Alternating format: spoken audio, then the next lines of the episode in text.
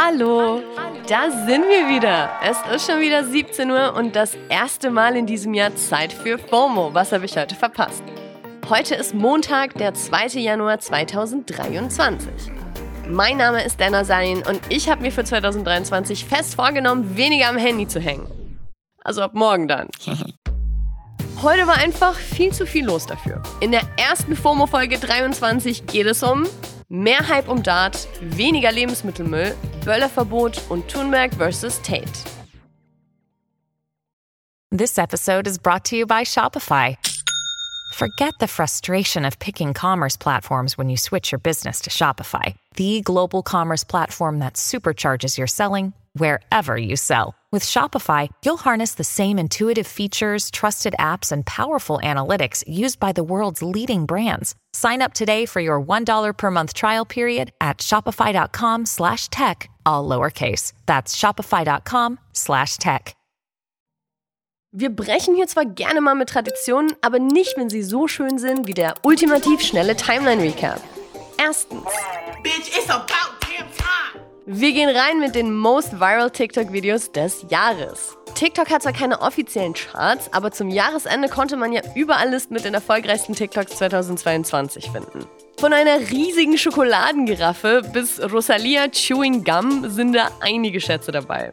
Also Do yourself a favor and. schaut da mal rein. Verlinke ich euch in den Show Notes.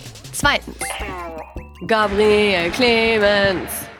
Ja, den Namen Gabriel Clemens hat man heute plötzlich überall gelesen.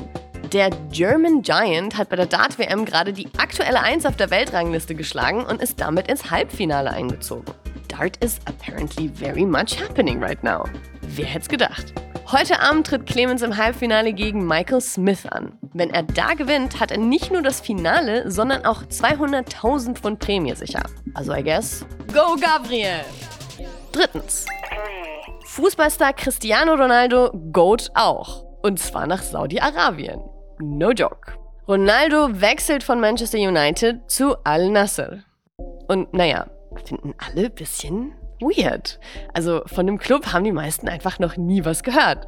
Und das macht es ja ziemlich offensichtlich, dass Ronaldo dann nicht hingeht, um sportlich nochmal richtig was zu reißen, sondern wahrscheinlich wegen ziemlich viel Cash. Da werden gerade natürlich auch fleißig Vergleiche zu seinem größten Konkurrenten, Lionel Messi, gezogen. Und naja, der hat halt gerade die WM gewonnen.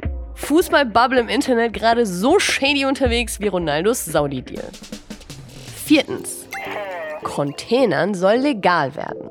Das möchte zumindest Landwirtschaftsminister Cem Özdemir. Also Containern bedeutet, noch gute Lebensmittel quasi aus dem Müll zu fischen. Hört sich erstmal eklig an, aber die Realität sieht dann oft so aus, dass im sogenannten Müll von Supermärkten zum Beispiel noch haltbare und eben total sauber abgepackte Lebensmittel landen, die eben vorsorglich weggeworfen werden. In Deutschland landen unter anderem so fast 11 Tonnen Lebensmittel pro Jahr im Müll. Das findet Özdemir nicht so schön und möchte deswegen das Containern legal machen.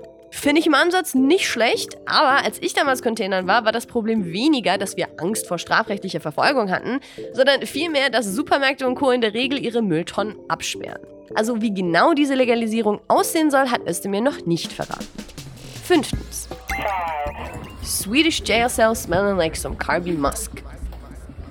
Das hat Drake auf Middle of the Ocean gerappt und lange Zeit wurde ja gemunkelt, dass er im Sommer in Schweden wegen irgendwas mit Weed festgenommen worden ist. Diese Gerüchte hat sein Team immer wieder bestritten, aber jetzt hat Drake selbst den vermeintlichen Beweis geliefert. In einem Fotodump auf seinem Instagram ist eben auch ein Video dabei, auf dem man sehen kann, wie er von schwedischen Polizisten abgeführt wird.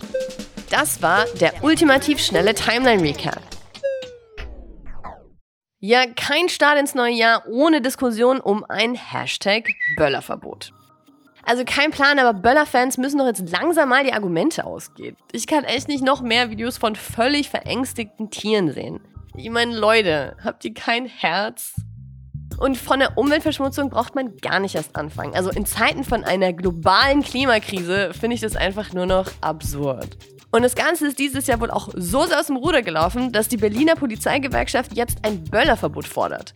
Und die Gewerkschaft der Feuerwehr ist für Dashcams bzw. Bodycams. Polizei, Feuerwehr und Notärztinnen sind dieses Jahr nämlich besonders viel und auf heftige Art und Weise an ihrer Arbeit gehindert worden. Also sie wurden von Leuten literally mit Raketen und Böllern beschossen. Innenministerin Nancy Faeser hat auf Twitter gefordert, dass solche Attacken aufs härteste bestraft werden sollen. Denn die Menschen, die uns alle schützen, müssen voll und ganz darauf vertrauen können, dass der Rechtsstaat auch sie schützt. Hashtag Silvester. Ja, frohes Neues, gell?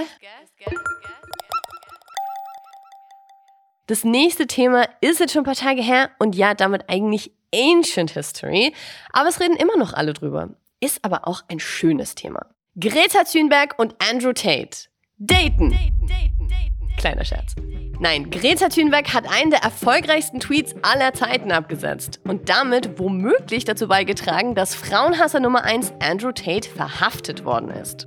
Habt ihr alles nicht mitbekommen? Kein Problem, hier der Recap in der Rubrik Breaking the Internet. Andrew Tate ist euch eventuell ein Begriff, weil vor nicht allzu langer Zeit viel darüber geredet wurde, wie er quasi single-handedly dafür gesorgt hat, eine neue Generation misogyner Nachahmer heranzuziehen.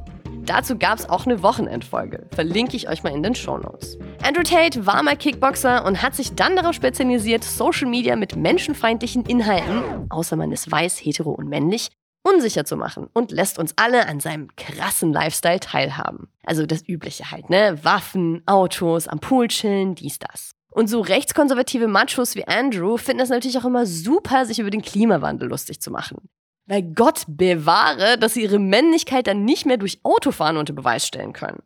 Na, und dann hat Andrew Tate also mal wieder einen Tweet abgesetzt. Ein Foto von ihm, wie er tankt.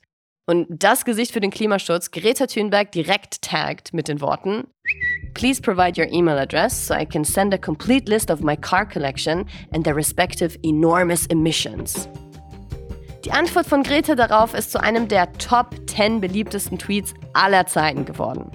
Oder wie ich es nenne, Tod in 69 Zeichen. Yes, please do enlighten me. Email me at smalldickenergy at getalife.com. Der Tweet wurde fast 4 Millionen Mal geliked und über eine halbe Million Mal retweetet.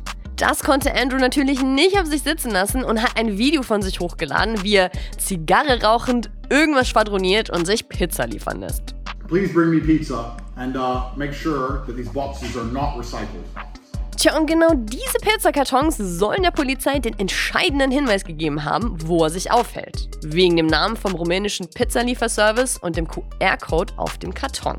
Die Polizei ermittelt nämlich seit April schon gegen Andrew Tate wegen Vergewaltigung und Menschenhandel. Tja, und kurz nach seinem Pizza-Tweet ist er dann eben tatsächlich in Rumänien festgenommen worden. Eine Sprecherin der Staatsanwaltschaft hat mittlerweile dementiert, dass die Pizzakartons irgendwas damit zu tun hatten, aber die Legende hält sich hartnäckig.